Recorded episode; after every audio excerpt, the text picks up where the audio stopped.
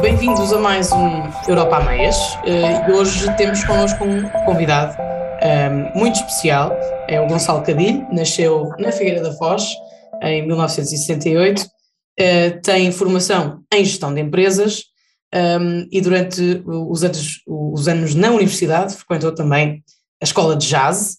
Ehm, e depois de, de, uma brevíssima experiência na, em gestão de empresas o Gonçalo uh, começou a viajar e a escrever sobre as viagens uh, desde 1993, se não estou em erro. Mas, Gonçalo, muito bem-vindo a mais um episódio do podcast Europa a Meias. Olá, Lídia. Uh, Gonçalo, o, o, Gonçalo é absolutamente é uma figura incontornável do mundo das viagens um, em Portugal. Um, eu, para começo de conversa, eu perguntava-lhe de onde é que surgiu uh, de onde é que vem este gosto pelas viagens, ehm, mas, mas também, uh, e, em particular, de onde é que vem o, depois o gosto por, por relatar as viagens ehm, e de partilhar com, uh, com todas as outras pessoas, ehm, com os leitores, as suas experiências, a experiência de poder conhecer lugares remotos a partir da escrita. De onde é que vem essa, esse, esse gosto e, e, como é que uma, um, um, licenciado em gestão de empresas acaba a ser um escritor profissional e um viajante, um, eh, um cosmopolita nato. Como é que tudo, como é que tudo se processou? É, então, vou, vou tentar eh, dividir a resposta em duas ou três linhas de pensamento que, enfim, ajudam a perceber melhor a primeira, a primeira coisa que eu queria dizer é que quando comecei em 1990 a viajar uh, sozinho, viagens intercontinentais, no caso em 1990 eu tinha 21 eh, ou 22 anos e fui passar uh, umas semanas uh, à África Austral e depois na viagem seguinte, no verão seguinte, em 1991, quando fui à América Central, consegui já publicar reportagens de viagem, portanto uh, abriu uma porta para poder seguir a carreira, entre aspas, que tenho hoje. Onde eu queria chegar é o seguinte, quando eu comecei em 1990, 91, essa pergunta era lícita, mas, mas porquê é que quer viajar? O que é, qual, de onde é que vem o gosto de viajar?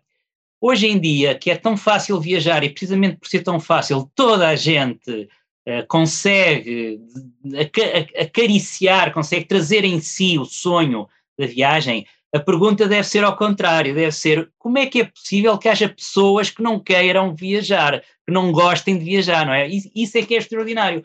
Ou seja, o gosto de viajar, eu acho que é um gosto inato do ser humano e já vem desde provavelmente a razão, porque há, se não me engano aqui nas contas, vamos, vamos pôr aí uns uh, eh, 100 mil anos, saímos da África. O que é que saímos da África? Se calhar era essa curiosidade que ainda hoje trazemos em nós. Querer saber como é que é do outro lado da colina, para lá da montanha, eh, depois da linha do horizonte. Portanto, hoje em dia, eu acho que a pergunta como é que, é que, como é que é possível o gosto de viajar, já não faz sentido, é o contrário. Quem é que não tem esse gosto? Temos todos. Depois, como é que, voltando agora à, à, mais pergunta... Mas ao menos que algumas pessoas que gostam muito de ficar na sua... Porque viajar também é, é sair da zona de conforto. Há pessoas que gostam de ficar uh, alegremente na sua. são caseiras por natureza. É uma doença, é uma doença e tem um nome: agorafobia. pessoas, é verdade. Até há um, uma doença identificada para as pessoas que não gostam de viajar.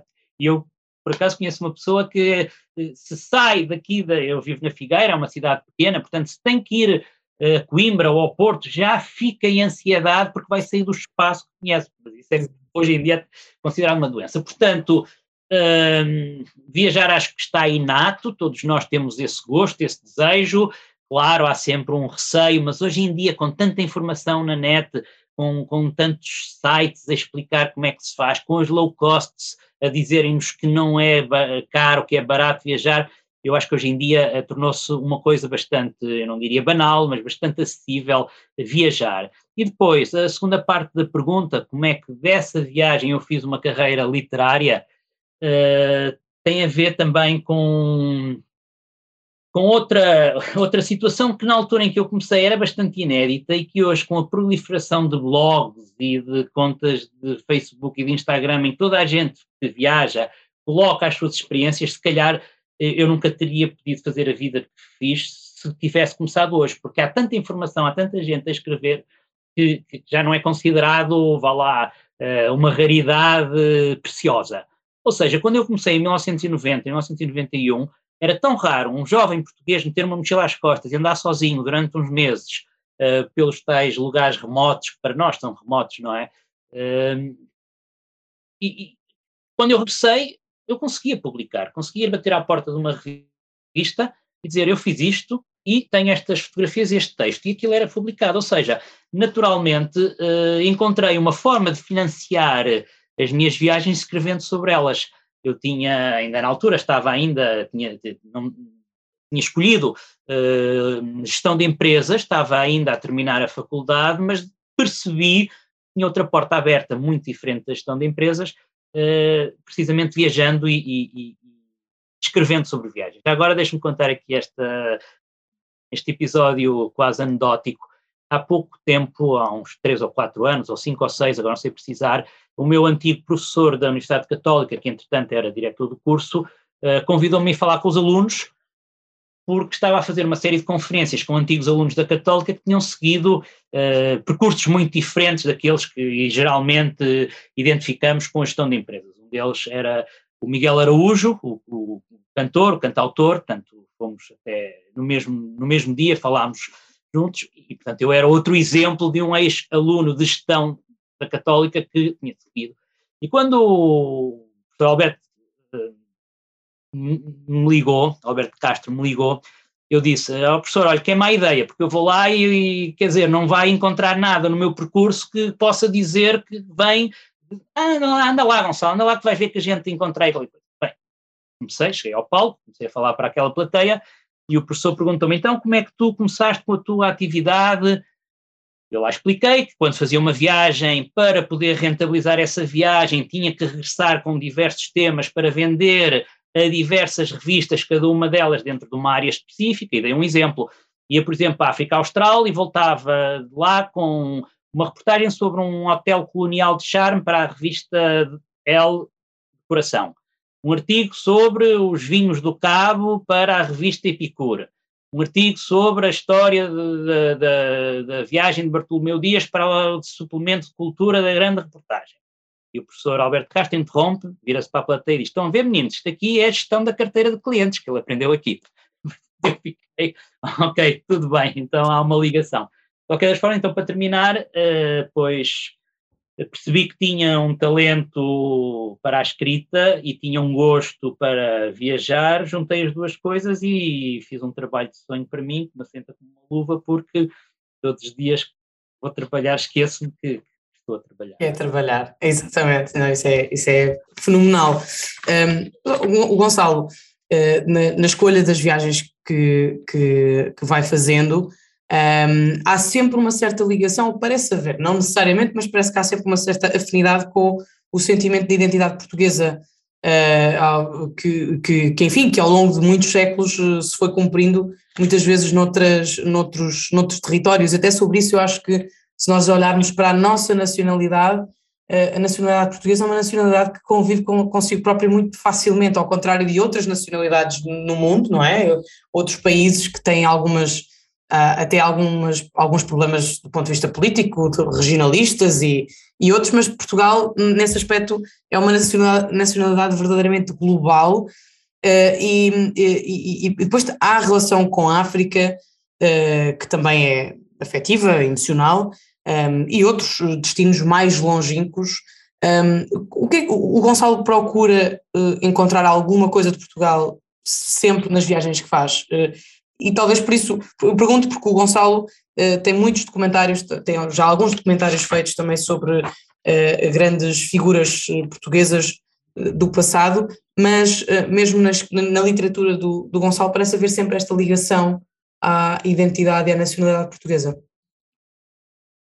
É, enfim, uma vez mais, eu acho que é, é uma ligação óbvia, não é? Porque quanto mais viajo, mais, mais percebo o que significa ser português e, e, mais percebo o que é que em mim nunca poderia ser de outro modo sendo português. Ou seja, uh, viajar serve para nós eu tenho uma frase que, que, que, é basicamente isto: quando viajar é como subir à montanha, lá de cima conseguimos ver melhor o vale onde vivemos, não é? E viajar então é, é, é, é uma forma de nos distanciarmos deste vale, que é Portugal, e de, através da distância, termos um espírito mais crítico, enfim, é, é uma, mais lúcido, talvez seja uma palavra mais adequada, mais lúcido daquilo que somos como portugueses. Por exemplo, eh, é preciso viajar para nós percebermos que a frase a comida portuguesa é a melhor do mundo só é válida, é verdade, mas só é válida para nós portugueses. Para um indiano essa frase não tem qualquer valor. Portanto, nós precisamos de, de, de, nos afastarmos para perceber que certas frases são verdadeiras, mas são verdadeiras dentro de um certo contexto, não é? E, e então, viajando também, comecei a, a, a ter essa noção de, das figuras da nossa história que foram efetivamente grandes viajantes, claro, poderia Claro, temos figuras, se calhar, da nossa história que foram grandes músicos ou grandes pintores e que nunca lhes demos o devido valor, porque a nível internacional e da história da música ou da história da arte não são considerados. Estou a dar um exemplo, sei lá.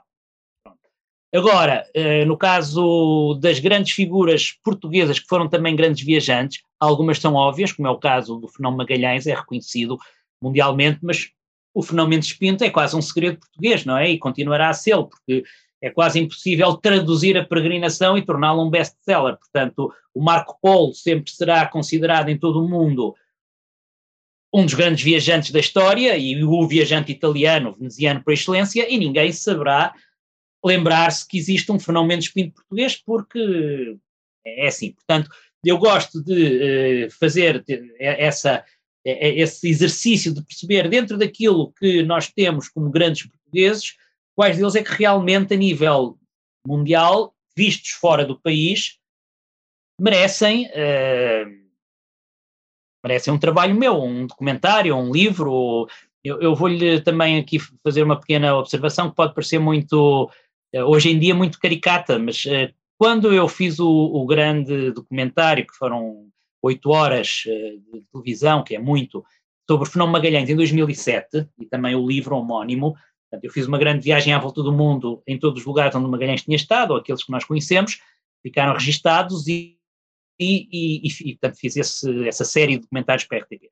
Em Portugal, o fenómeno Magalhães não tinha ainda qualquer hum, densidade. Hum, não era, não era uma figura, exato, não, não era. era. Não era, Aliás, ainda não entrava na categoria dos grandes portugueses, não é? Foi, nada, nada. Isso foi em 2007. No ano anterior, a RTP, que fez 60 anos, e fez um grande concurso que todos se lembrarão, quem era o maior português de sempre, e que tinha depois os 10 mais votados, e enfim, mais votado, não sei se se lembra disso, 2006, onde foi o Salazar, e o segundo mais votado foi o Cunhal, é uma coisa absurda, porque eu, eu percebi logo que aquilo ia dar nisso, não é? Quer dizer, uh, vamos votar nas pessoas que fazem história, que viveram há 300 anos ou há 200, não pessoas que, que obviamente vão, vão polarizar, mas não interessa. Então isto para dizer que em 2006, um ano antes de eu fazer esse, esse, esse projeto do, do Fenómeno Magalhães, o Magalhães nem sequer ficou entre os 10 portugueses mais votados pelos portugueses, porque aquilo era um programa da votação por, por telemóvel, por SMS, por uh, chamada telefónica para a RTP. Portanto, o, o Fenómeno Magalhães apareceu, se não me engano, em para, para lá de, de, de 100 lugares para trás do, do, do primeiro, qualquer coisa assim. Ou seja, hoje, se uma mesma votação viesse ao de cima, eu, eu, estou convencido que o Fernando Magalhães ficaria certamente, não entre os primeiros 10, entre os primeiros 20 maiores portugueses de sempre, não é? Mas, entretanto, também surgiram os 500 anos da navegação, não estou a dizer Exatamente. que isso trabalho, não é? Pronto. Ou seja, uh, então isto para dizer que, andando pelo mundo, nós uh, conseguimos perceber uh, outro, com outra luz, outra distância, o valor de certos portugueses. A razão porque eu me lembrei de mexer no Fernando Magalhães foi porque numa viagem à Patagónia, eu descobri obviamente que uh, o Magalhães na Patagónia estava em todo lado, era inclusivamente uh, o nome da região chilena uh, que se debruça sobre o Estreito de Magalhães, é a região magalhânica, e é uma série de coisas, as nuvens, as nuvens magalhânicas que só se vêem no, no, no hemisfério austral, são galáxias, fazem parte dentro dessa maior galáxia que é a Via Láctea, quer dizer, nós temos um português a dar nome as duas galáxias, as nuvens magalhânicas, e aqui em Portugal, na altura de 2006, 2007, nem sequer era considerado como um grande português, não é? Portanto, uh, foi um bocadinho essa a razão porque eu ao longo, outro exemplo, Santo António, quer dizer, toda a gente no mundo católico conhece o Santo António, a começar pelos próprios portugueses, mas nunca ninguém olhou para ele como o grande viajante que ele foi, não é? Portanto, quando eu peguei no documentário, no livro do Santo António, uh, não me interessava fazer uma coisa que já estava mais explorada, que era a sua figura taumatúrgica, a sua figura, a sua densidade religiosa, interessava-me sim o grande viajante que ele foi para uma época em que ninguém viajava. Não havia estradas. Quase, havia... quase como um paralelo a Santiago de Compostela, não é? O Santo António à nossa, à nossa dimensão, não é? Sim, o, nosso, o, o, Santo António tinha, tem, tem um percurso que dava suficientemente uh, viajado para fazer um, um, grande caminho de Santo António, como existe o caminho de Santiago. Isso é, agora, se calhar, era um bom projeto europeu. Era pegar, aliás, no meu livro está lá tudo o percurso todo dele, e fazer disso um grande percurso, uma resposta ao caminho de Santiago. No fundo, no fundo não, não, é, não há só a dimensão religiosa, há a dimensão cultural europeia que, que, que é muito interessante. Eu falei, fiz esse paralelismo agora sobre o Santiago, sobre Santiago de Compostela, porque eu uh, tive a oportunidade este ano de fazer o caminho, o caminho francês, um, é. e agora estou muito curiosa por descobrir os outros uh, caminhos, um, o caminho inglês, o caminho português, enfim, há tantos, o caminho primitivo, uh, mas foi uma experiência e sobretudo foi uma, uma, como eu dizia, foi uma viagem cultural e, e foi muito interessante as pessoas que encontrei no caminho, as, as conversas, tudo o que se proporcionou é. à volta dessa caminhada um, uh, e, e, de facto gostei, gostei imenso. E, e, dito isto, eu fiz o caminho de Santiago sozinha um, e perguntava ao Gonçalo, o Gonçalo viaja sozinho um, e, uma das coisas que o, que o Gonçalo diz sobre as viagens, de se viajar só, é, ou se, melhor, se viajar sozinho, é uma oportunidade para nos conhecermos a, a nós próprios. Um, mas é, há sempre alguns momentos em que podemos ser confrontado com algum, confrontados com algumas situações menos mais difíceis de gerir. Uh, o Gonçalo tem medo, o Gonçalo tem, tem algumas, uh, alguma, alguma memória de alguma coisa que não tenha corrido tão bem pelo facto de estar sozinho, ou apesar dessas experiências que podem não ser tão positivas, depois há sempre uma lição a tirar e no fundo nós aprendemos mais qualquer coisa com essa, com essa circunstância de estarmos sozinhos a viajar. É, a questão do medo não se resolve estando em grupo, porque as situações enfim, nós podemos encontrar de algum perigo, eh, geralmente se formos sozinho, sozinhos, acho que passamos despercebidos e se formos em grupo somos perfeitamente identificados. É um paralelismo que eu também faço com a questão uh, de viajar de transporte público ou viajar num veículo próprio. Eu tenho um livro que se chama África Acima, em que eu, uh, mais uma vez, sozinho, começo uma viagem de oito meses no Cabo da Boa Esperança, na África do Sul, e depois subo por África até regressar a Portugal. E então, uh, nessa viagem, portanto, em que eu ia sozinho, andava à boleia, apanhava comboios quando eles existiam, autocarros também quando existiam, as estradas muitas vezes, sei lá, no Congo, no Gabão, em Luanda, de Luanda para cima, Cabinda, tudo isso eram, eram estradas muito más, e eu ia sempre sozinho, com as pessoas de lá, quer dizer, ia em grupo, sozinho, Sim. mas em grupo. E depois soube mais tarde uma história que se passou mais ou menos na mesma época de um grupo de portugueses, eh, muitos deles uh, figuras públicas, que foram uh, de jipe numa expedição pelo deserto abaixo e na Mauritânia, creio, ou uhum. na Argélia, foram assaltados e foram roubados precisamente porque uma caravana de jipes não passa despercebida. Então uma tribo de tuaregs uh, com metralhadoras, obviamente, muito bem armados, parou-os, roubaram os jipes todos, deixaram-lhes ali apenas um. Eu não conheço bem os pormenores da história, mas sei que é, é uma situação típica de quando a pessoa vai em grupo, e no caso uh, com um transporte próprio, e quando vai sozinho dentro de um comboio, de um autocarro, não acontece. Portanto, para mim, viajar sozinho garante mais segurança do que viajar em grupo. Depois, há coisas que acontecem a uma pessoa sozinha que, eh, estando em grupo, não eh, espoleta, não provoca nos habitantes do posto o instinto, a necessidade de ajudar. Se uma pessoa tiver um problema, estiver em grupo, alguém que passa ao lado e diz, bem, ele está com os amigos, eles ajudam. Exato, é verdade. sozinho é uma coisa que eu acho que é muito humana, que é querermos ajudar o próximo, o desconhecido, o viajante, porque Uh, culturalmente, uh, o viajante, e não estou a falar dos turistas, que nós somos hoje em dia somos todos turistas, estou a falar do viajante. Viajante que no século XII, o Marco Polo, já falei há bocado, uh, ia de cidade em cidade, trazia novidades, novas religiões, novas técnicas de trabalhar o ferro, novos produtos para cultivar. Enfim, esse viajante era muito bem recebido. Um dos países mais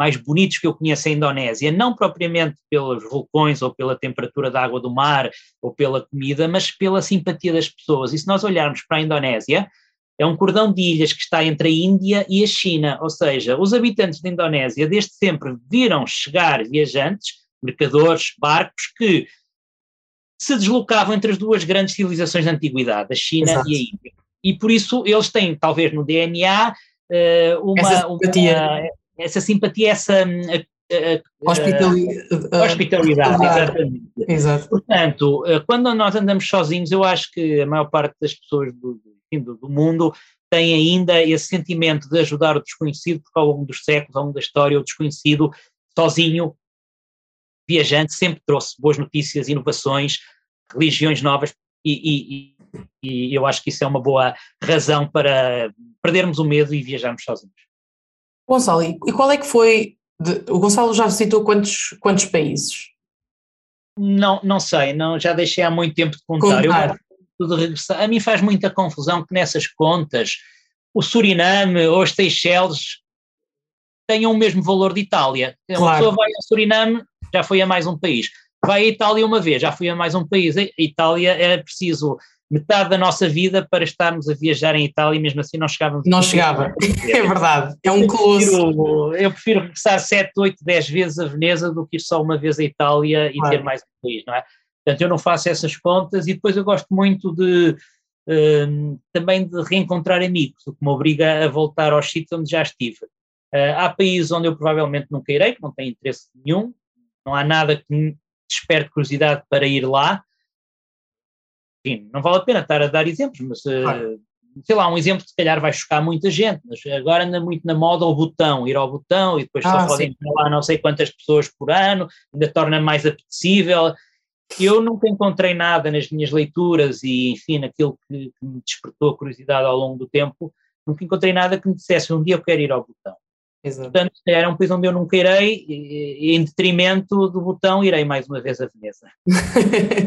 então, e de todas as viagens uh, que, já, que o Gonçalo já fez, há alguma que consiga identificar como a mais entusiasmante de todas, ou todas elas são sempre entusiasmantes porque têm as suas, a sua própria especificidade e, portanto, o Gonçalo consegue encontrar sempre em cada viagem uh, uma coisa única e, portanto, que, que é impossível fazer essa essa avaliação ou essa, um, ou, ou, ou, essa, enfim, sim, essa avaliação? Bem, a capacidade de, nos deslumbrarmos, eh, a capacidade de sentirmos assombro e felicidade por aquilo que estamos a fazer, tem que ser cultivada, não é? Portanto, depois de andar há 30 anos a viajar pelo mundo, é óbvio que eu hoje entusiasmo quando faço uma viagem, quando chego a um sítio, porque cultivo essa, essa, essa, felicidade de lá chegar, não é? Porque se eu pensar objetivamente, eh, já há poucas coisas no mundo que ainda me surpreendam, mas o próprio facto de eu ter este privilégio de levar a vida que levo, obriga-me quase a sentir, a continuar a sentir uma alegria imensa por, por viajar e por ver novas paisagens ou paisagens que já conheço. Uh, agora, é, é um exercício, é um exercício que se faz. Mas, eh, mas, então, dizer... mas então o Gonçalo, se calhar eh, isto aqui pode ajudar. Uh, o Gonçalo uh, diz que uh, devemos regressar sempre aos lugares onde, onde apanhamos chuva. não sei se isto está ligado com viagens entusiasmantes, mas uh, porquê é que devemos regressar sempre a, a, a, aos lugares onde apanhamos chuva? Eu acho que os lugares têm o direito de serem vistos com sol, mais bonitos. Há pessoas assim um bocado melancólicas que dizem, mas eu prefiro a chuva. Sim, está bem, mas uh, quer dizer, as cores da natureza e, e, a, e, a, e, o contraste do jogo entre as sombras e a luz e uh, começarmos a ver um lugar de manhã e depois vermos a mudança. Estou-me agora a lembrar, por exemplo, há umas dunas uh, na Namíbia que, que têm uma, são dunas muito altas e, e, e têm muito ferro na areia. Então, quando o sol nasce, aqueles primeiros minutos em que o sol está muito baixo, por causa da, desse ferro, dessa uh, que existe no, no, na, na, areia branca e o ferro é preto, e depois aquilo está oxidado, então parece, é a cor da ferrugem, quando o sol ilumina ainda muito baixo, parece que a duna está a arder, é um deserto inteiro que parece que está a arder, é uma coisa única no mundo, mas tem que ser vista logo de manhã cedo, portanto, Uh, nós devemos, nós temos essa obrigação de, de, de, ir aos lugares quando eles estão no seu, no seu melhor, não é? É como nós esperarmos que uma uh, estrela de cinema, uma diva, só apareça à nossa frente no ecrã quando está perfeitamente produzida, não é? Exato. Sim, pronto, é, era essa brincadeira, é, é, os lugares exigem que nós uh, cheguemos lá quando eles estão no seu melhor, quando estão com a luz do sol. Mas eu só queria então responder assim efetivamente a resposta uh, qual a viagem que mais me entusiasmou, aquela que mudou a minha vida e, e a resposta óbvia é a viagem que eu fiz uh, há 30 anos atrás, não, há 20 anos atrás, em 2002, 2002 a 2004, saía todas as semanas no Expresso e que uh, foi a primeira vez que a tecnologia permitiu uma coisa dessas. Eu fiz uma volta ao mundo sem apanhar aviões, demorou 19 meses. E todas as semanas porque o e-mail, a partir de 2002, já, já conseguia, por um lado, ter capacidade para, uh, para transportar, digamos assim, fotografias. Mais informação, exatamente. Não é? O e-mail já conseguia também enviar fotografias e, por outro lado, já estava suficientemente difundido para eu saber que ao longo de uma viagem, que depois acabou por ser de 19 meses, pelo menos uma vez por semana eu encontrava um lugar onde tinha internet para enviar para o Expresso, por e-mail, uhum. texto e as, e as fotografias.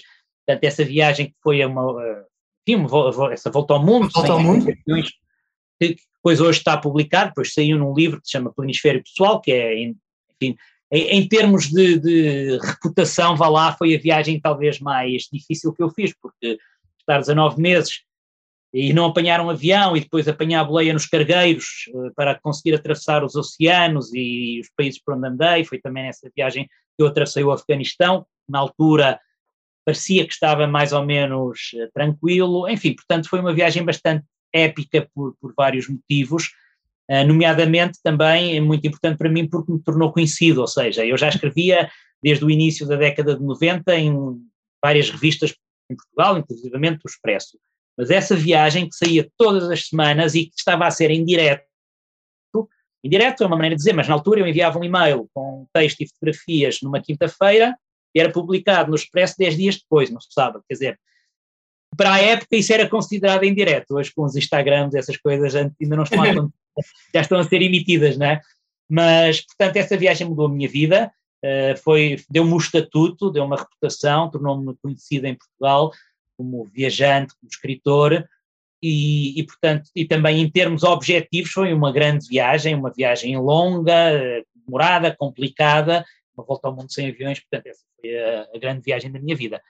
Provavelmente e, é, nunca e é curioso E é curioso que uh, é, é, é, contemporânea da, revolução uh, digital que se estava a operar naquela época e que hoje estamos a, estamos a observar outras, não é? As redes sociais dão, têm uma panóplia de, de, de oportunidades para as pessoas comunicarem a sua, a sua presença noutros sítios, mas é engraçado ver que esse crescimento do Gonçalo, se calhar, ou, ou essa esse estatuto, essa aquisição desse estatuto é, é, é aconteceu ao mesmo tempo da tecnologia o ter permitido, não é? Isso é, é uma.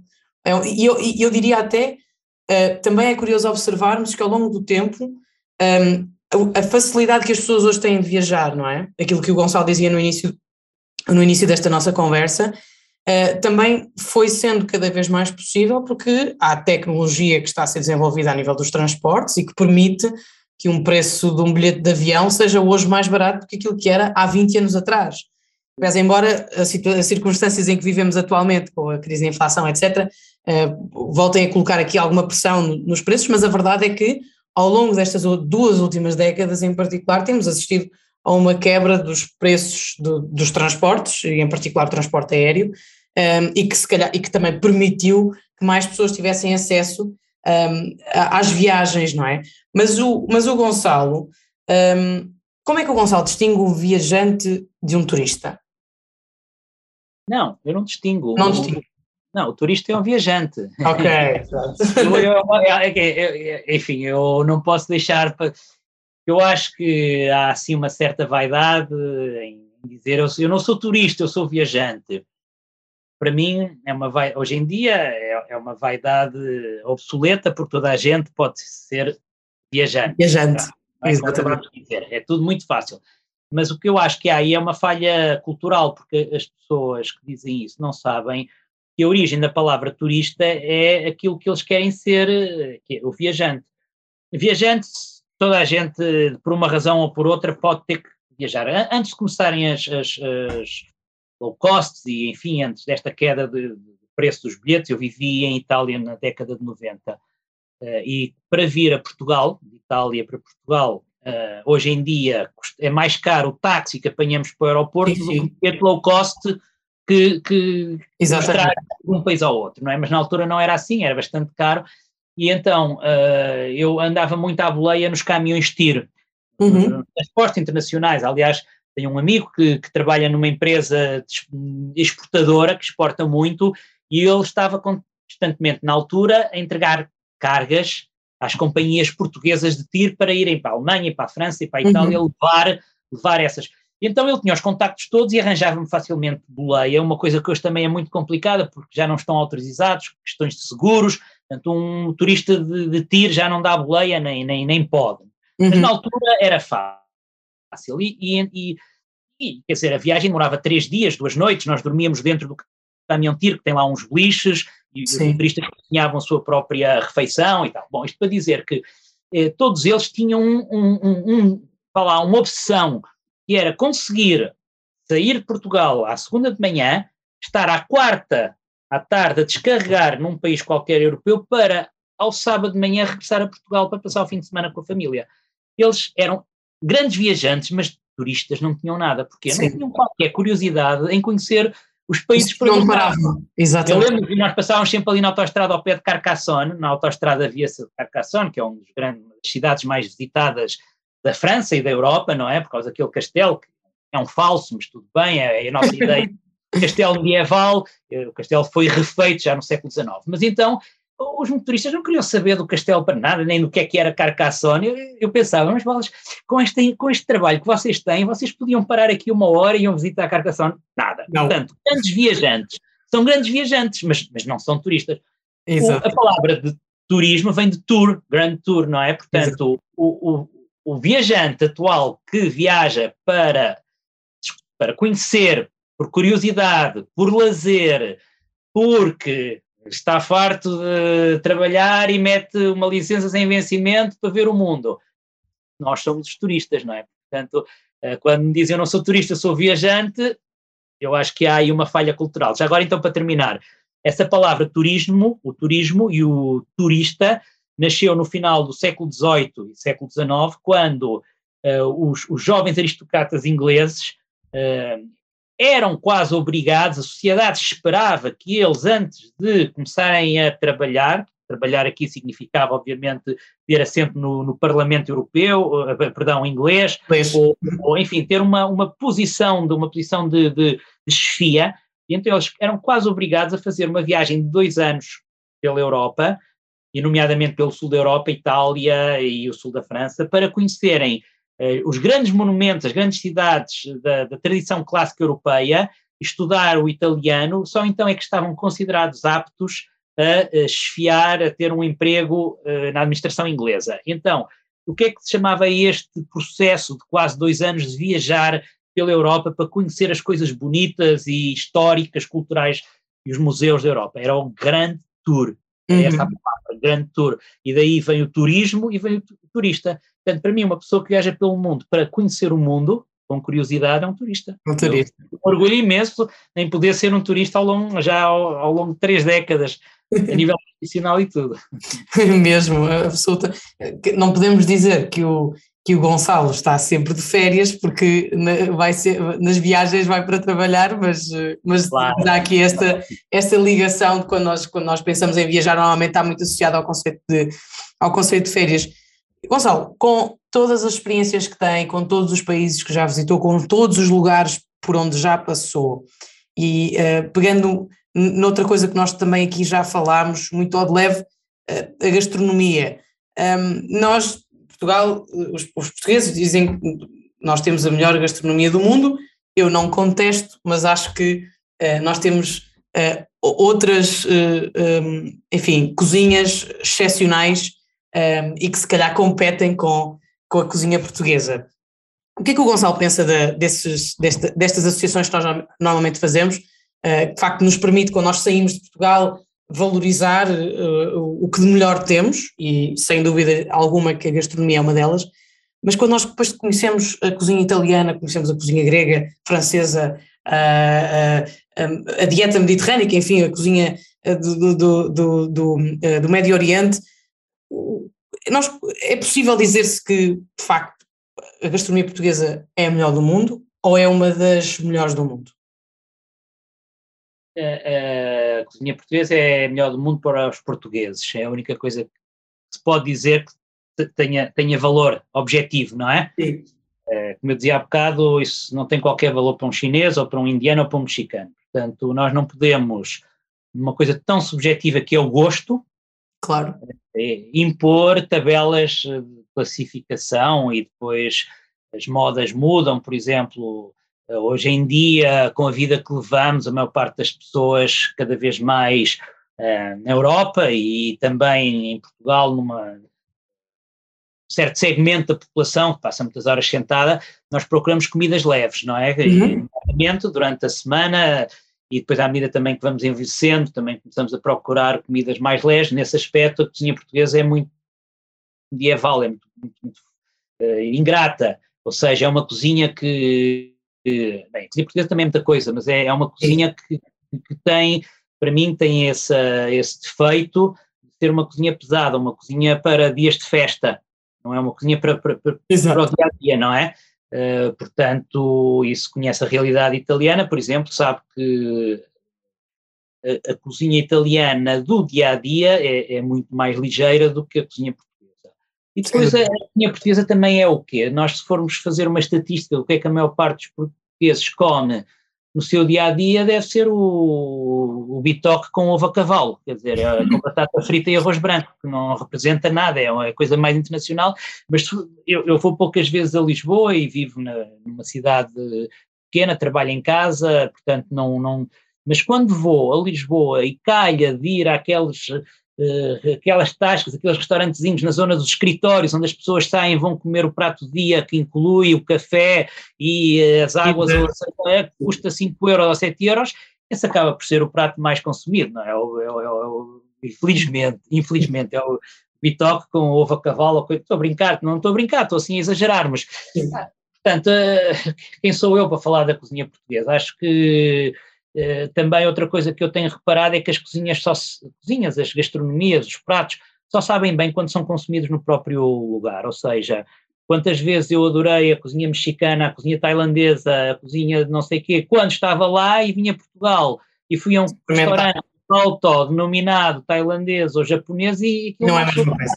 Porque eu, eu uma vez em Winnipeg que é uma cidade no centro do Canadá, longe de tudo, e eu estava a atravessar o Canadá de autocarro e já estava para aí há 20 e tal horas no mesmo autocarro e decidi que tinha que pelo menos parar dois dias em, na primeira cidade onde o autocarro parasse, que foi o Winnipeg, acho que o bilhete estava para sair e voltar a entrar, então saí, Winnipeg, ao pé da, da, da, do terminal de autocarros, um hotel e um restaurante português. eu bestial, um, um, um, restaurante português, aquela coisa, já estava há várias semanas a viajar nos Estados Unidos e no Canadá, e o prato eh, mais consumido era eh, bacalhau à havaiana. Eles eram um bacalhau que eles tinham rodelas de ananás por cima. Quer dizer, eh, eu, eu, isso eu é, acho que isso é algo, isso é algo o restaurante era multado. Esse restaurante era multado logo, não é? Isso é, isso é quase, é quase equivalente a, a, ao ananás que se põe nas pizzas e que os italianos acham insultuoso.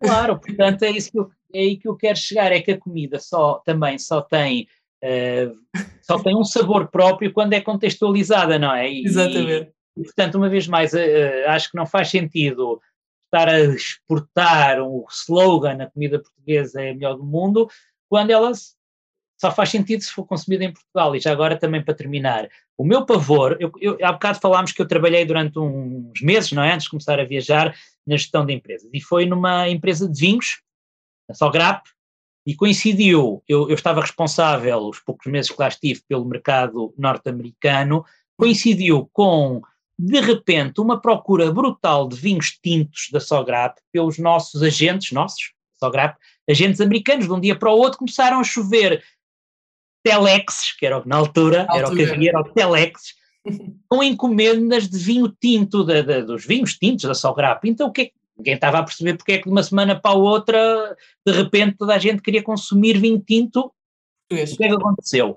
Houve um serão em que o programa ABC, ou 60 Minutes, ou não sei o que, ou 60 Minutes, não é? Da, da... Sim, sim, sim. Foi lá um senhor declarar que uma universidade qualquer tinha feito um estudo qualquer que tinha determinado que o paradoxo francês, era assim que se chamava, porque ah. é que os franceses comem tantos queijos comem tanta carne e têm doenças coronárias uh, tão graves, tão baixas comparadas com os Estados. Unidos. A resposta era porque bebem vinho tinto. Então os americanos de repente começaram Acharam. a querer vinho tinto. E, e então, natural para, para, as doenças coronárias. então o consumo do vinho tinto disparou, os preços foram atrás, não é? Então, voltando à questão da comida portuguesa ser ou não ser a melhor do, do mundo, o meu pavor é que um dia uma universidade qualquer venha anunciar na televisão que a cervejinha com termossos faz bem ao coração. E de repente o mundo inteiro começa a comprar-nos os termossos e eu chego a uma esplanada e já não tenho dinheiro.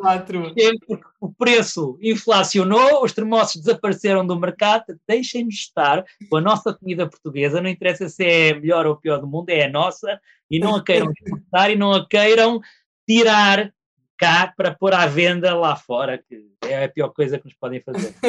Verdade. Apesar de, uh, parece ter funcionado com o pastel de nata, não é? A internacionalização dos pastéis de nata. Mas, ó Gonçalo, destas, de todas as experiências, há alguma cozinha, alguma gastronomia que o tenha marcado mais? Ou, tal como as viagens, um, ehm, cada, cada, cada experiência é uma experiência e, portanto, é difícil distinguir ou, ou, ou nomear, identificar uma gastronomia. Eu pergunto porque eu sou uh, um muito bom garfo, eu adoro experimentar, eu, adoro, eu adoro comer, enfim, não, não podemos comer tudo o que queremos, mas gosto muito de experimentar uh, uh, as várias, várias as gastronomias, em todos os sítios onde vou, gosto sempre de experimentar alguma coisa mais típica. Um, e por isso tenho essa curiosidade, e o Gonçalo, com, com, todas, com todos os quilómetros que tem, com todas as milhas que tem, uh, o que, se há alguma que se destaque ou, ou, ou é difícil fazer essa, essa escolha? É, de facto é, é, difícil porque é generalizar muito. Eu posso, posso dizer, por exemplo, que à medida que vou envelhecendo vou cada vez uh, procurando coisas uh, mais fáceis de, de, digerir, tenho digestões cada vez mais complicadas e, e hum, certamente não tenho o apetite que tinha aos 20 ou aos 30, portanto também as quantidades são mais pequenas, nesse aspecto, por exemplo, aquelas, aquela forma, nem é a gastronomia no sentido quase pomposo de uma, de uma nação uh, dizer que tem uma gastronomia, que foi uma coisa que os franceses inventaram no século XVIII e depois, a partir daí, uh, as restantes nações também começaram a querer ter a sua. Mas aquela cozinha do Sudeste Asiático, aquela forma de comer do Sudeste Asiático, uhum. em que eles comem várias vezes por dia, e porque cada vez que comem é tudo muito levezinho, são aquelas sopas de vegetais, já teve na Tailândia, por exemplo, eles estão é de tal maneira frugal aquilo que, que as pessoas param durante 3, 4 minutos à porta de casa de alguém que naquele dia está a cozinhar e a vender, uhum. uma coisa absolutamente informal, e come uma sopa com aquelas noodles e com aquelas couves a boiar e, e vão-se embora. Se calhar passado duas horas, uma hora e meia, estão a fazer outra vez o mesmo. E não há aquele conceito que é muito nosso, mediterrâneo, da, do pequeno almoço às oito da manhã e depois o almoço ao meio-dia e meia, uma, e depois jantar. Não, eu Exato. vejo que nesses países, no Sudeste Asiático, comem a qualquer hora e não é convivial, não é uma mesa com as pessoas à mesa a comer e a partilhar, não, cada um come pelo, pronto calha e, onde, e quando calha, e, e, eu acho que à medida que vou envelhecendo, esse tipo de, de essa forma de nos alimentarmos uh, me parece cada vez mais adequada àquilo em que eu me estou a tornar com a idade.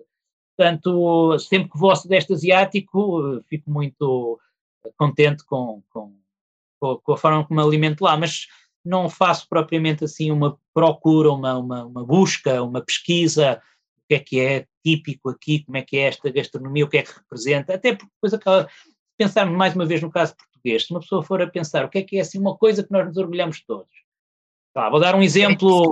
Escolher uh, Santola. Santola. Sim. Quantas vezes é que os portugueses comem Santola? No entanto, é um prato quase emblemático que nós gostamos de dizer.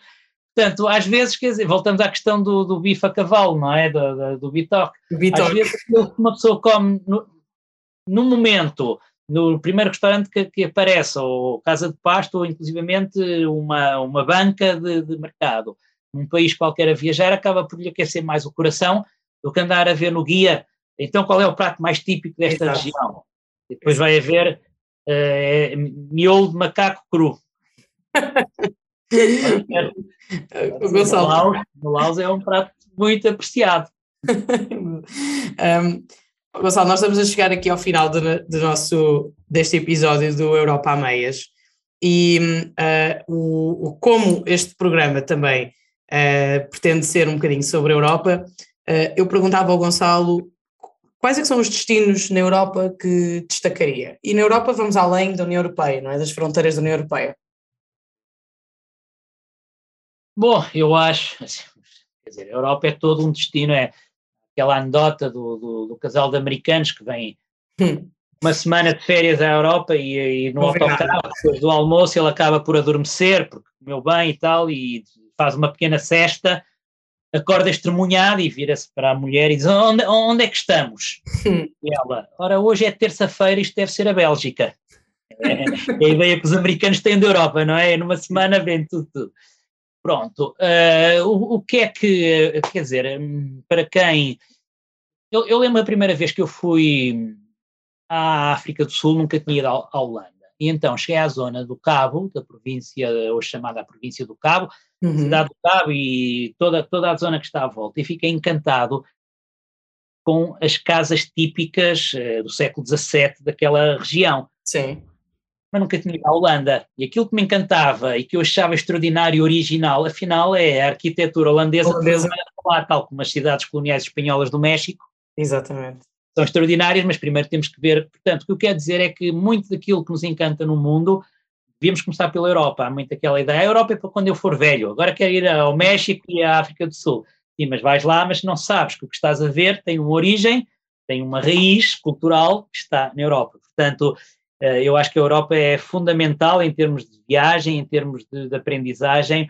Assim, de repente, poderia aqui falar, por exemplo, da, das cidades da Liga Anseática, que tiveram, a Liga Anseática teve um papel importantíssimo para a afirmação da Europa como continente de paz e continente de comércio e continente de inovação industrial, do século XII, XIII, não é? Mas, portanto, podemos fazer um, e penso que existe mesmo o circuito turístico, uma, uma projeto de desenvolvimento turístico das cidades da Liga Anseática, todas aquelas cidades à volta de, uh, no Báltico, de uhum. Hamburgo por um lado e Lubeck por outro, Rostock, tudo isso. Depois, obviamente, Itália, porque passa tudo por Itália. Não sei é obrigatório. É, ou com o ser humano, que, ou com aquela anedota de Deus que andava a distribuir as coisas pelo mundo e pôs em Itália quase tudo. É? é? verdade. E, não, e depois também, enfim, a França, para quem, para quem acha o gótico, o gótico é extraordinário e é a França que tem o gótico. Claro. Também temos, outros também têm, mas é lá que nasce tudo. É lá, há tanta coisa na Europa que podíamos passar uma vida inteira sem sair daqui. Então eu acho que nós terminamos da melhor maneira possível, que é uh, com esta recomendação de visitar a Europa, de conhecer a Europa e, e, e, ser viajante é também termos a, a, possibilidade de conhecermos outras pessoas, outras culturas, outras línguas, uh, estarmos expostos a, outros, uh, a, outras, a outras realidades, um, mas no fundo podemos, temos sempre a possibilidade de, uh, com estas viagens e com estas experiências, conhecermos-nos conhecermos a nós próprios cada vez mais, e, e, eu acho que essa é uma, é uma forma muito positiva como nós terminamos este, este episódio. Gonçalo, eu quero agradecer mais uma vez a participação no Europa a Meias um, e uh, espero podermos, uh, enfim, eventualmente pensarmos num outro episódio, eventualmente sobre só um país na Europa uh, que vale a pena falarmos, nomeadamente Itália. Eu acho que Itália foi aqui várias vezes referido durante esta, durante esta, esta conversa, um, mas despeço-me todos Um, obrigada por nos acompanharem. Gonçalo, mais uma vez, muito obrigada por ter estado connosco. Até breve, então, pela Europa. Quem sabe.